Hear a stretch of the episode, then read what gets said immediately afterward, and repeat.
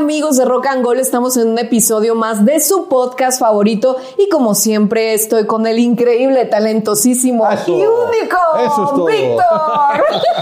Eso es todo, Pam. Qué bonito recibimiento, caray. Ya voy a, a venir más seguido. ya voy a venir más seguido. No, muy bien, Pam. ¿Tú cómo estás? Muy bien, muy contenta, con algo de frío. Sigue haciendo mucho frío. Sigue haciendo frío, ¿no? Pero tú qué eres, ¿team frío o team calor? Híjole, fíjate que yo prefiero ser team calor. Mm, 100%. No, no extremo tampoco, o sea, no en extremo, pero sí prefiero tener un poquito más de calor. Bueno, quién sabe, fíjate que ya me hiciste dudar.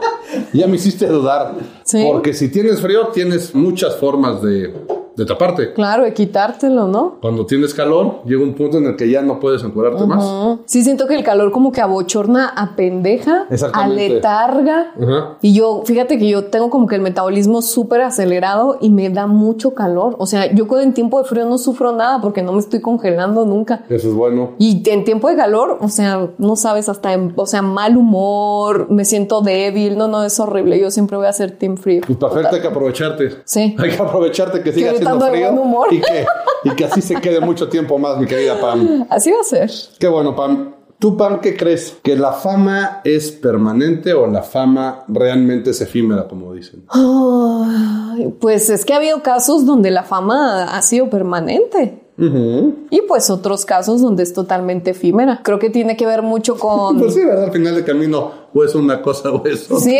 sí, digo, o sea, pero pues la fama no creo que nada más se pueda definir como efímera o permanente. No, hay un dicho popular, ¿no? Que dice que la fama es efímera. Entonces, crees? de esto quiero o queremos platicar el día de hoy. Y te hago la pregunta porque, y tú que estás metida más en el medio y la gente que has conocido, te has codeado, has estado en relación con ella, la gran mayoría de la gente que se quiere dedicar al entretenimiento en cualquiera de sus formas, yo creo que en el fondo sí está buscando ser reconocida, ser famosa. Que la gente la reconozca en la calle y llegar a ese nivel de reconocimiento. ¿Estoy en lo correcto? Sí. Ahora, ¿qué pasa cuando a lo mejor hay gente que no quiere ser famosa, que no le gusta esa fama, que no le gusta ser reconocido por la gente, reflectores, paparazzis, etcétera, y por sus actividades se tiene que volver famosa? Entonces, Sí, es una consecuencia la fama de un trabajo. entonces, ¿cuál crees que sea la fama, y ya con esto que acabas de decir tú ahorita, que más sea duradera? La que se da por circunstancias de la vida y por eso se fue presentando, o cuando tu objetivo es la fama. No, no, por circunstancias de la vida, totalmente. Circunstancias de la vida combinadas con talento. Va, va, estoy totalmente de acuerdo contigo. ¿Y qué pasa cuando esa fama se acaba? Pues se acabó. Pues a pasar. Pues sí. No, me refiero en la persona, ¿no? O sea, me refiero en la persona porque creo y me imagino que ha de ser bastante fuerte estar persiguiendo un sueño o persiguiendo esa fama ya sea perseguida como un sueño final o como una circunstancia generada por ese trabajo o por ese seguimiento del esfuerzo y que acabe en la fama. Pero yo creo que sí ha de ser bastante gacho el haber estado trabajando por algo, estar buscando esa fama, ese reconocimiento y que de un día para otro se te acabe. Oye, fíjate que ese es un tema bien interesante porque incluso cuando no es tu objetivo principal, ni eres artista, ni cantante, ni nada, se ha dado casos como el de Diana de Gales, que ella era una mujer muy introvertida. No, ella era educadora de jardín, de un jardín de niños, y no era su fin, ¿no? Ella no, no quería ser famosa, ni lo buscaba, y por circunstancias de la vida, pues se casa con Carlos. De hecho, con ella inicia este tema de los paparazzis, de que empiezan a acosar, a seguir a estas personas públicas, y ella se hace tan pública, tan mediática extremadamente, que dicen que cuando ella sale de la casa real, que la, pues sí, ya, ya no tiene esa protección de la seguridad real, de todo esto, y que los paparazzis en algún punto ya no la seguían tanto, que ella misma le hablaba a los paparazzis y le hablaba a la prensa para que la siguieran, porque para ella fue un shock tan grande como perder esta atención total que, que, había sobre ella, que ella misma hacía y generaba esta, porque dicen que se vuelve como una adicción, la atención, el reconocimiento, claro. porque es algo que quieras o no, te va como pegando en el ego, ¿no? Imagínate que en, algún momento todo mundo esté pendiente de ti, te alaben, te digan, hablen para bien o para mal, pero hablan y que de un día para otro ya no aparezcas en portadas, que ya los programas no estén hablando de ti. Me imagino que va a ser un shock súper duro y por eso mucha gente lo que hace es que ellos mismos les hablan, ¿no? A la prensa de voy a estar en tal lugar y o fulanito de tal va a estar en tal lugar y lo siguen y llegan porque es algo bastante adictivo. Debe de ser. Y eso que estás poniendo el caso de una persona que supuestamente y por lo que dicen las biografías, series y demás, no le gustaba tanto la atención de los paparazzis. O sea, imagínate, si alguien que supuestamente no le gusta que le estén siguiendo a alguien que va rechazando, que cuida tanto a su familia como la cuidaba ella, los hijos principalmente, de que no lo siguieran los paparazzis y demás, y dicen que se vuelve así de adictivo, que hacía esto que nos estás contando, ahora imagínate la gente que sí le gusta a la gente que sí está buscando esa fama, la gente que está totalmente viendo en dónde aparece para con tal de salir en la foto y aquí sí cumplir el dicho de que el que se mueve no sale en la foto, ¿no? Y que ni siquiera se acuerdan de ti o que ni siquiera saben quién eres, sí ha de ser muy fuerte, porque además esto sale a colación porque el otro día estaba viendo justamente casos de artistas principalmente, no tanto de deportistas, porque el deportista es un poquito más entendible, ¿no? Tienen su punto en el cual están en el top de su carrera y evidentemente por cuestiones principalmente de edad empieza a bajar su rendimiento físico y pues evidentemente se retiran y se dedican a otras cosas. Digamos que no tienen nada de malo o de raro que una persona que fue muy famosa en el ámbito deportivo de repente desaparezca del, del, mapa, ¿no? ¿Por qué? Porque se dedican a su familia, a otro tipo de negocios, ahora sí ya a lo mejor a relajarse de tanto estrés de la disciplina a la que estaban este, metidos como profesionales, pero estaba viendo los casos del medio artístico y son impresionantes, ¿no? O sea, y de hecho hay muchos que salen de esto y hace un poquito la duda y por lo que te preguntaba eso al principio, de los One Hit Wonders, ¿no? O sea, los grupos o cantantes que tuvieron un éxito musical, un solo éxito, y que fue un boom, que dieron este un trancazo que a lo mejor ganaron muchísimo dinero con ese éxito y nunca más se volvió a saber de ellos. Hay muchos que de repente andan por ahí todavía dando giras en bares o cosas así, este, más pequeñas y a otros que de plano la fama se los comió y que después de haber ganado millones y millones de dólares o de haber vendido discos como locos, la realidad es que acaban en bancarrota y, y habiendo perdido todo por lo que trabajaron. Entonces, ahí es justamente este punto de que si es efímera, o si las mismas personas hacen que sea efímera. Yo te dejé pensando, te dejé pensando diciendo, ah, pues si tú lo dices está bien. Qué profundo. No, pero justamente este, hay muchos casos que también son por mala administración económica. Sí, porque, o sea, a veces la fama viene acompañada de dinero, de, o sea, de este tipo de éxito, ¿no? Pero a veces la fama no siempre viene acompañada de eso. Que siento yo que esas famas como las que son más efímeras son estas famas eh, como de gentes de realities o de ah, cosas como muy circunstanciales, ¿sabes? Que de pronto saltan y se hacen extremadamente famosos, te habla un rato de ellos y lo, ¡pum!, se desaparecen. Creo que el shock más fuerte de hacer ese, cuando eres muy famoso que, no sé, le pegaste cañón con un disco, con un sencillo y luego te borran del mapa y, ya no, ¿verdad? O sea, y generaste mucho dinero por esa fama, por ese reconocimiento. Creo que ahí el golpe de lo efímero ha de ser todavía tres veces más duro. Sí, porque los casos que dijiste tú ahorita de gente de realities o gente de chismes o que fueron esposos de no sé quién en su momento y dieron dieron un palo ahí nada más momentáneo. No, o sea, no me refiero otro, un, palazo, bueno, también, ¿verdad? también. También, también. y seguramente. Bueno, dieron, dieron, golpe. Vamos a decir que dieron golpe por ser pareja de algún famoso o alguna famosa y les dura, ahí sí, como dicen o como bien dicen, los cinco minutos de fama, que la verdad es que son más infames que famosos, la verdad. O sea, la verdad es que ese tipo de personalidades, la realidad es que son infames, ¿no? Pero al final del camino venden qué bueno que coman de eso un ratito. Pero no, a lo que vamos nosotros es realmente lo que tú decías ahorita, ¿no? La gente que fue realmente famosa, con realmente éxito y talento, porque también hay casos de gente que tuvo que desaparecer. Por ejemplo, híjole, aquí sí me va a salir la edad y a ti te va a salir lo joven. Pero, por ejemplo, no sé si has oído la historia de Milli Vanilli, por ejemplo, ¿no? Bueno, ahí luego, luego la, la escuchas, te la voy a contar rápido. Milli Vanilli era un dueto de dos cuates bien parecidos, ¿no? Afroamericanos, bien parecidos, guapos, que tuvieron muchos éxitos, tuvieron creo que me parece unos tres o cuatro singles que les iba muy bien, ¿no? Fueron muy famosos, pero de repente se dio a conocer que ellos no eran los que cantaban. Ah, claro, sí. Que todo, que todo era playback, Sí, sí, ¿no? sí. Y eso fue evidente porque en una entrega de premios, en una presentación en vivo, el playback se cuatrapeó, tal cual. se les fue el playback y se empezó a repetir y demás. Y fue, quedaron en evidencia de que carecían del talento y que ahí sí justamente eran famosos nada más por ser dos caras bonitas que hacían que cantaban y bailaban y tuvieron muchísimo éxito, al grado que de uno de ellos decidió desaparecer de esta tierra por sus propias manos, ¿no? O sea, y entonces, ah, imagínate ese shock, ¿no? De lo que fue.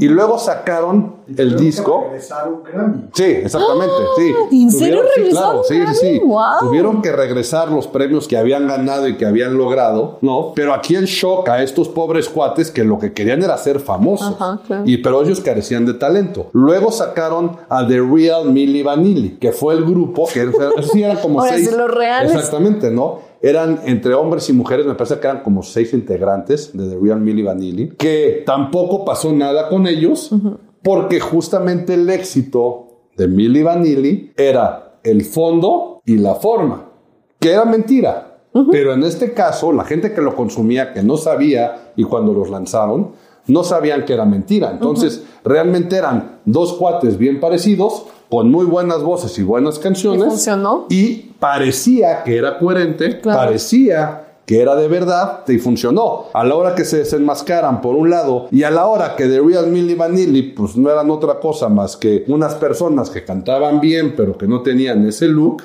desaparecieron también del planeta Tierra y adiós el proyecto de Milli Vanilli, ¿no? Entonces, pero aquí yo lo puse, o sea, iba más el ejemplo por la consecuencia, ¿no? De los integrantes y a lo que llegaron principalmente uno de ellos, de esa necesidad de la fama y de quererlo hacer, que pasó eso, ¿no? Claro. Igual también hablando, que a lo mejor ya se vuelve un común denominador, ¿eh? Pero hablando de los 90, el caso de MC Hammer, ¿ubicas MC Hammer? Claro, sí. ubicas De- él MC tuvo que Hammer. devolver una mansión y todos sus bienes porque... Deja tú, tuvo que rematar y hacer y demás, ¿no? O sea, un cuate que en los 90 pega un... Hay gente que lo considera One Hit Wonder. Yo digo que sí tuvo un par de, de discos y de cosas que se vendieron más, pero la realidad es que You Can Touch This es la que, Sí, la que le da la fama, o sea, sí. la que todos conocemos.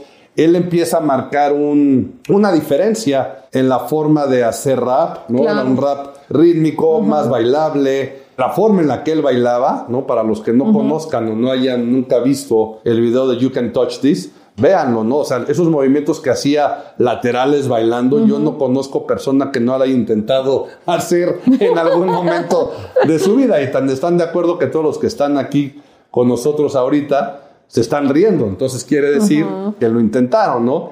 Y aunque los récords de dinero que dicen que ganó y demás, hoy se nos podrían hacer pocos, estamos hablando de los 90, ¿no? O sea, la cantidad de discos y millones de dólares que generó esa canción, pero dicen que fueron más de 40 millones de dólares. Y ahorita a lo mejor estamos acostumbrados a escuchar y hablar de unas cifras estratosféricas, ¿no? De contratos de mucho más millones por futbolistas, por deportistas, pero para esa época dio un trancazo.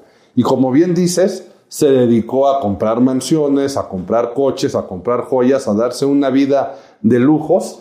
Y imagínate, en siete años se acabó todo. Claro. En siete años fue lo que le duró tanto el dinero como la fama. O sea, pero la fama no sé, porque ahorita tú lo mencionas y lo conocemos. Sí, es famoso, ¿dónde fíjate, está? sigue, sigue, ajá. O sea, sigue siendo famoso. Lo que no le duró fue el dinero, porque no la fama siempre te va a dar dinero. Pero no creo, ¿eh? Porque la verdad es que habría que investigar y eso es una serie de documentales y de programas que sé que hay varios y que existen, pero de darle seguimiento a en dónde están. O sea, ¿quién ha vuelto a saber de MC Hammer? Claro. ¿No? Dicen que se fue ahí a. se dedicó a ser pastor cristiano y se refugió en la religión y hacer y demás. Y es válido, ¿eh? no tengo nada con la gente que se refugia en la religión, porque luego no vaya a haber por ahí alguno que se nos Ofenda. Pero por lo general los que tocan fondo siempre acaban en el cristianismo y clavados ahí en la religión, ¿no? No sea un poco para limpiar culpas o, No, limpiar- no, no, o buscar no. otro tipo de refugios. Puede ¿no? ser, puede ser, ¿verdad? Pero pues qué bueno, mínimo hacen algo Ah, no, bueno y no, no, se no, quedan por- en las drogas o en el alcohol, ¿no? pues, perfecto, ah, no, por supuesto, ¿no? Tocar Pero según es un poco así el pretexto, ¿no? A veces puede llegar a ser hasta el pretexto. A ver si no me meto en camisa de once varas, ¿eh? Pero muchas veces es el pretexto para querer limpiar o poner de pretexto las decisiones mal tomadas. Puede ser también. Ya sea por vicio, ya sea por despilfarro de dinero, pero fue una decisión que tú tomaste. No puedo generalizar, y aquí es donde viene mi comentario, de te apuesto a que si el cuate hubiera seguido con las cantidades de dinero que tendría, se hubiera vuelto Ah, cristiano. ¿sí o claro. no? Pues no, pero ¿Quién mira, sabe, ahí, no? ahí tienes el ejemplo ahorita de Daddy Yankee. Acaba de anunciar que, Que también retira, que, se hace- que se retire y que se va a unir al cristianismo en súper buen momento, Sí, porque él siempre ha sido exitoso, con todo el dinero del mundo. No le tuvo que pasar absolutamente nada feo para tomar ese paso. Entonces ahí sí es cuando dices, No, no, no, por eso dije que no te meter en camisa de once varas. seguramente, ¿no? o- sí, porque sí, casi siempre pasa eso, cuando ya se quedan quebrados sin nada y ya no tienen para dónde voltear, se van O que tocaron fondo durísimo por cuestiones Ajá. de alcoholismo, Drogas, drogas, y claro, demás, ¿no? claro. Es cuando se van. Por supuesto que respeto, y eso me refiero. Si Daddy Yankee siente que su camino, se dio cuenta que sí estaba metido en un mundo muy banal y el tipo de canciones que cantaba eran ofensivas, Sí, yo no, y- saber, no, ¿no? yo creo que ya se quedan también como secos, ¿no? Ya no sé, a lo cansados mejor- de tanta... Sí, o a lo mejor lo alcanzaron el éxito, justamente se dieron cuenta, lograron ese objetivo y ven que no hay más para allá y se vale, ¿no? Es totalmente válido. Pero regresando al punto, siempre va a haber casos, ¿no? Siempre va a haber casos de la gente que fue mucho y desaparece. ¿Y sabes en dónde se da un chorro, Pam? ¿En dónde? Niños artistas. Ah, claro. Yo creo que es que, híjole, ser niño artista ha de ser súper duro. Puta, imagínate. Ha de ser bien duro crecer así y, o sea, todo lo que implica la fama, no entenderlo, no poderlo sobrellevar. ¿Cuántos niños que han sido artistas no crecen drogadictos? ¿Cómo se llama esta güera que a los 11 años ya fumaba y tomaba y sí pudo Drew su vida? Barrymore. Exacto, exacto. Drew Barrymore de Gordoa. Ay, Novia mía, a más no poder, desde que tengo uso de razón, yo creo. Pero bueno, y es un caso de éxito, que sí, Sí. que desde, o sea, a los 11 años ella ya andaba fumando y tomando y, y tenía adicciones y cómo pudo salir adelante cuando otros pues lamentablemente no, no, no pueden retomar sus carreras ni nada. O al contrario, ¿no? Se alejan, ya no se sabe de ellos, ni les gustó la fama, se asustan, desaparecen. Exactamente. Y también porque es algo que ellos no eligieron. Ya cuando eres más grande y tú eliges cierta carrera y por consecuencia viene la fama, bueno, ya ¿Tú crees? Lo sabes sobrellevar. Pero yo siento que cuando son niños, como no lo eligen tan bien, a lo mejor Pero- el niño quería ser bombero y el papá está ahí, dale y dale con que vete a actuar y a lo mejor es el sueño frustrado, frustrado de los padres, ya crecen y dicen, Que también tiene Ay, razón, ¿no? Muchas veces Sí. dicen que los niños artistas son el reflejo de un papá frustrado. claro, sí. Que no lo pudo, que no lo pudo lograr. Pero alguna gracia o talento tienen que Sí, lo sí, logran claro, hacer, ¿no? claro, Pero claro. fíjate, en el caso de Drew Barrymore, tú lo dijiste ahorita, ella sigue siendo muy famosa.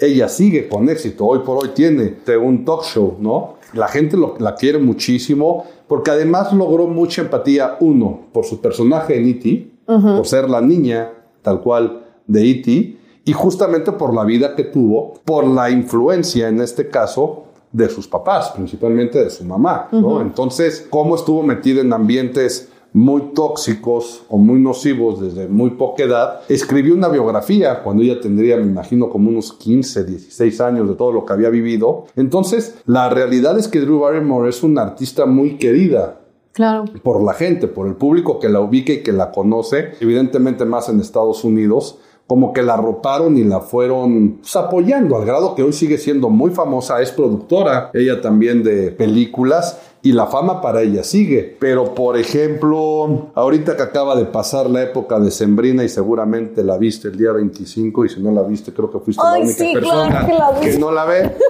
Claro que la vi. ¿Cuál?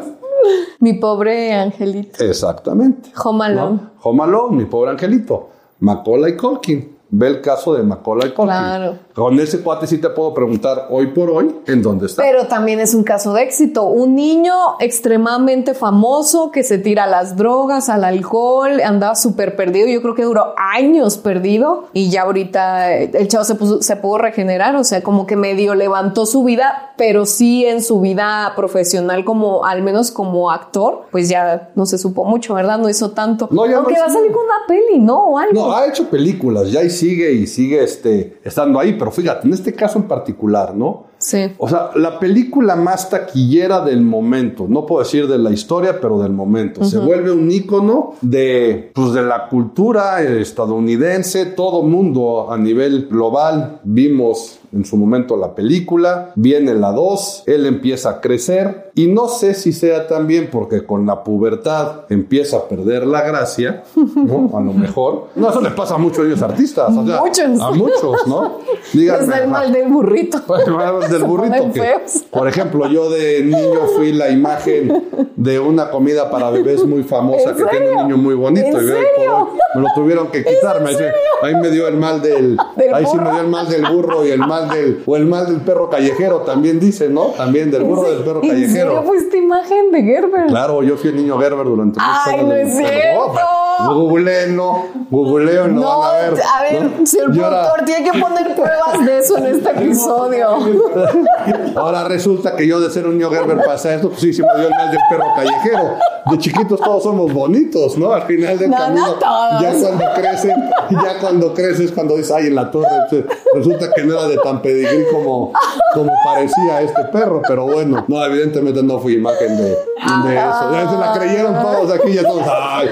No, pero sí, pero sí, ya ahí se los dejo de tarea, porque si alguien me ayuda, si alguien me ayuda a encontrarlo, se lo voy a agradecer. Sí salí como a los 7 años, 8 años en un anuncio de, y voy a decir la marca, Quick. Hoy por hoy se conoce como Nesquik, yo salí un anuncio ¿A poco? Ay, sí. ¿Y se podrá encontrar eso en Es lo que no sé, por eso digo que quien me ayude a encontrarlo y lo encuentre, Ah. bienvenido, porque aparte hay, hay 3000 reels de anuncios de los 80s y Ajá, demás. Y este seguro. nada más no aparece. De ¿No? hecho, la referencia es la canción del patio de mi casa, pero está adaptada para este producto. El patio de mi casa. Exactamente. Es eso. Nada más que en vez de es particular era yo tomó mi quick. En el patio de mi casa yo tomó mi quick. A ver, a pero chocolate bien, bien, bien. Con el conejo quick. Que crean o no, yo salí en un anuncio de quick. Pero yo quiero que cantes la canción así, bien entonadito. O sea, Bien, como híjole, entonadito, Bueno, no me acuerdo porque también me pasó lo mismo que a los que eran niños cantantes, se cantaban muy bonito en los coros de las iglesias y hoy por hoy este, maullan.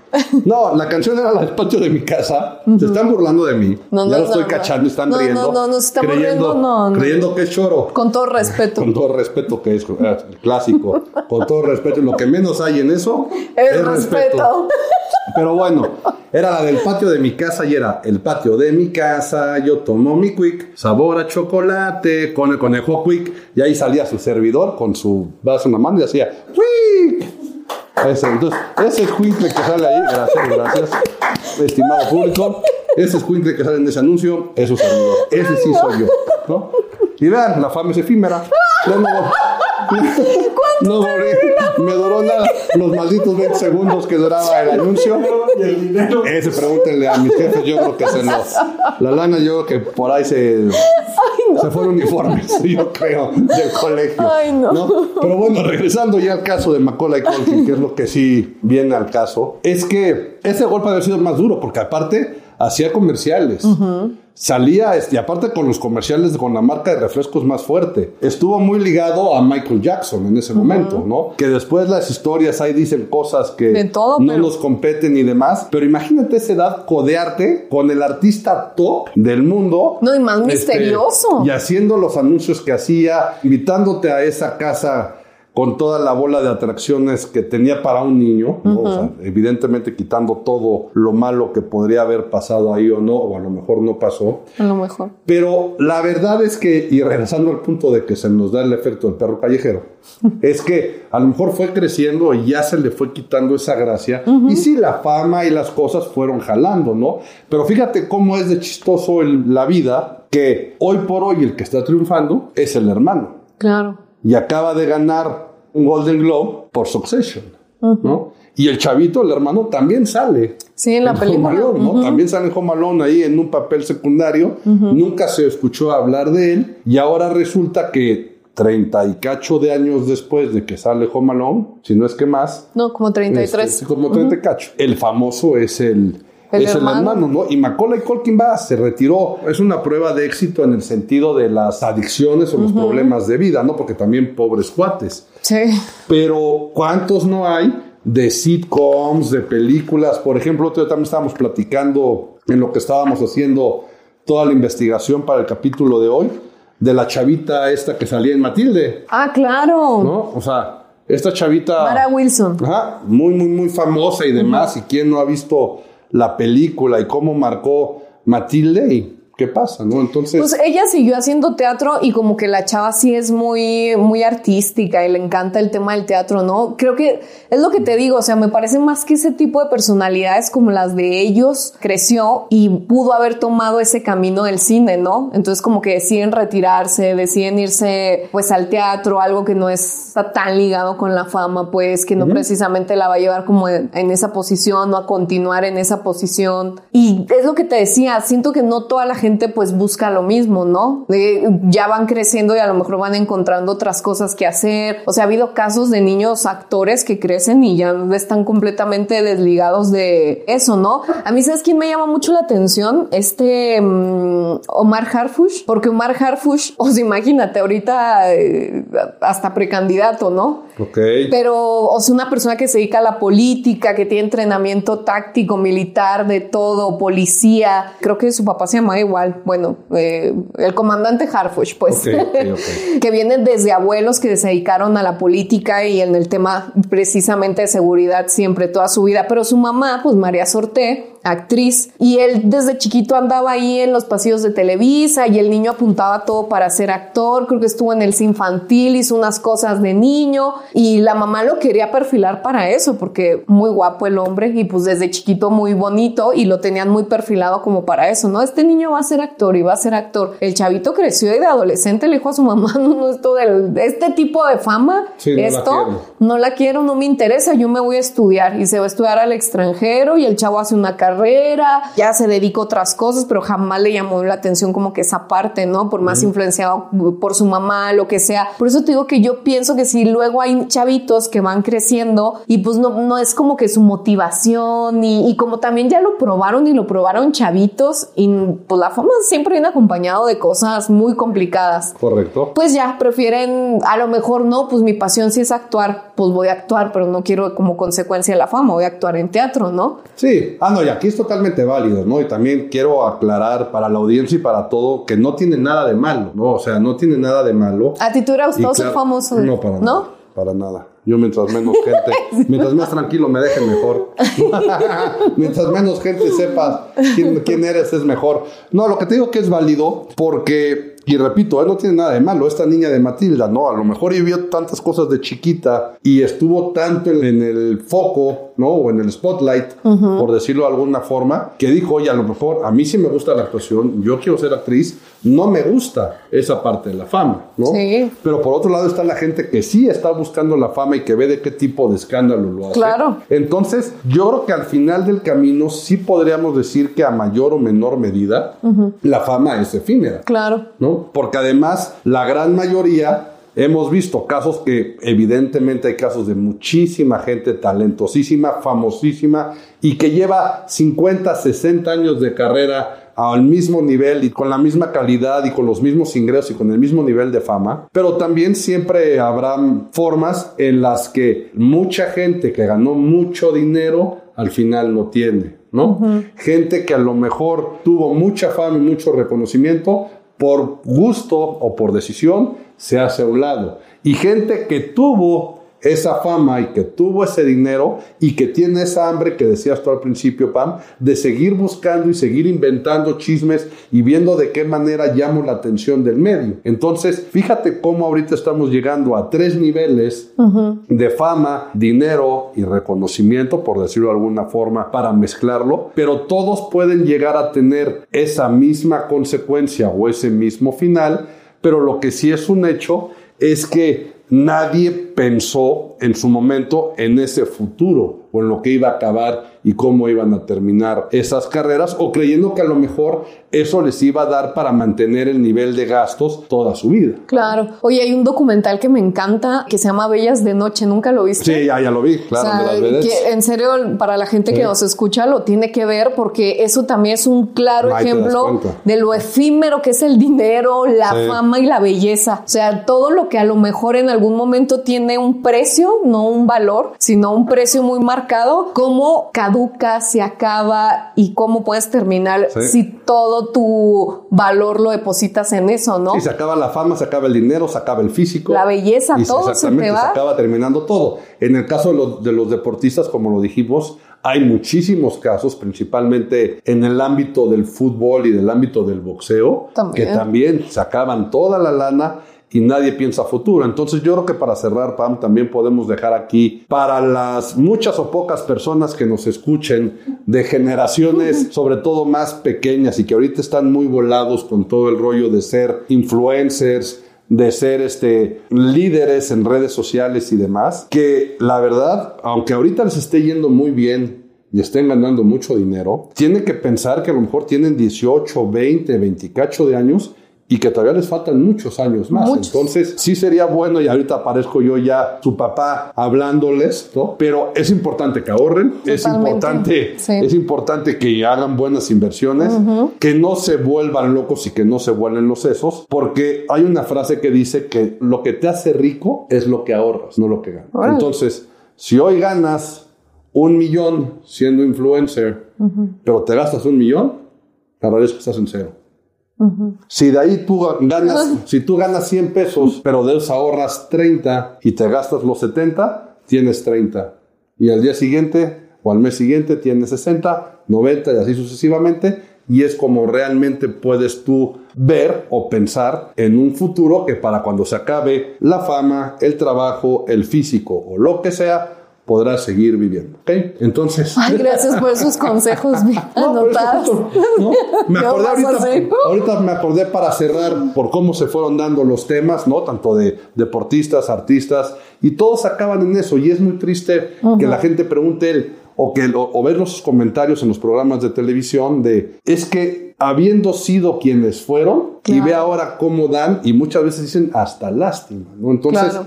Es una parte muy triste. Y ahorita que es la época de la inmediatez, que todo es También. tan rápido, todo es tan efímero, la fama, y que lo hemos comentado en podcasts anteriores, se me quedó muy grabado algo que tú dijiste de la música. Un año es peso pluma, el siguiente año es otro famoso, y así cada año tiene que haber una estrella nueva, ¿no? Y se les acaba así el cuentito súper rápido, porque ahorita por las redes sociales y todo hay demasiada gente, demasiados famosos, demasiado de todo. Pero Por- así como rápido llega, rápido se les va. Exactamente, así iba a decir, easy come, easy goes. Exacto. Pam, me dio mucho gusto estar este capítulo contigo. Igualmente, Vic, vamos a hacernos famosos próximamente en este podcast, yo lo sé. Eso espero, ojalá que no acabemos como, como los que hablamos el día de hoy.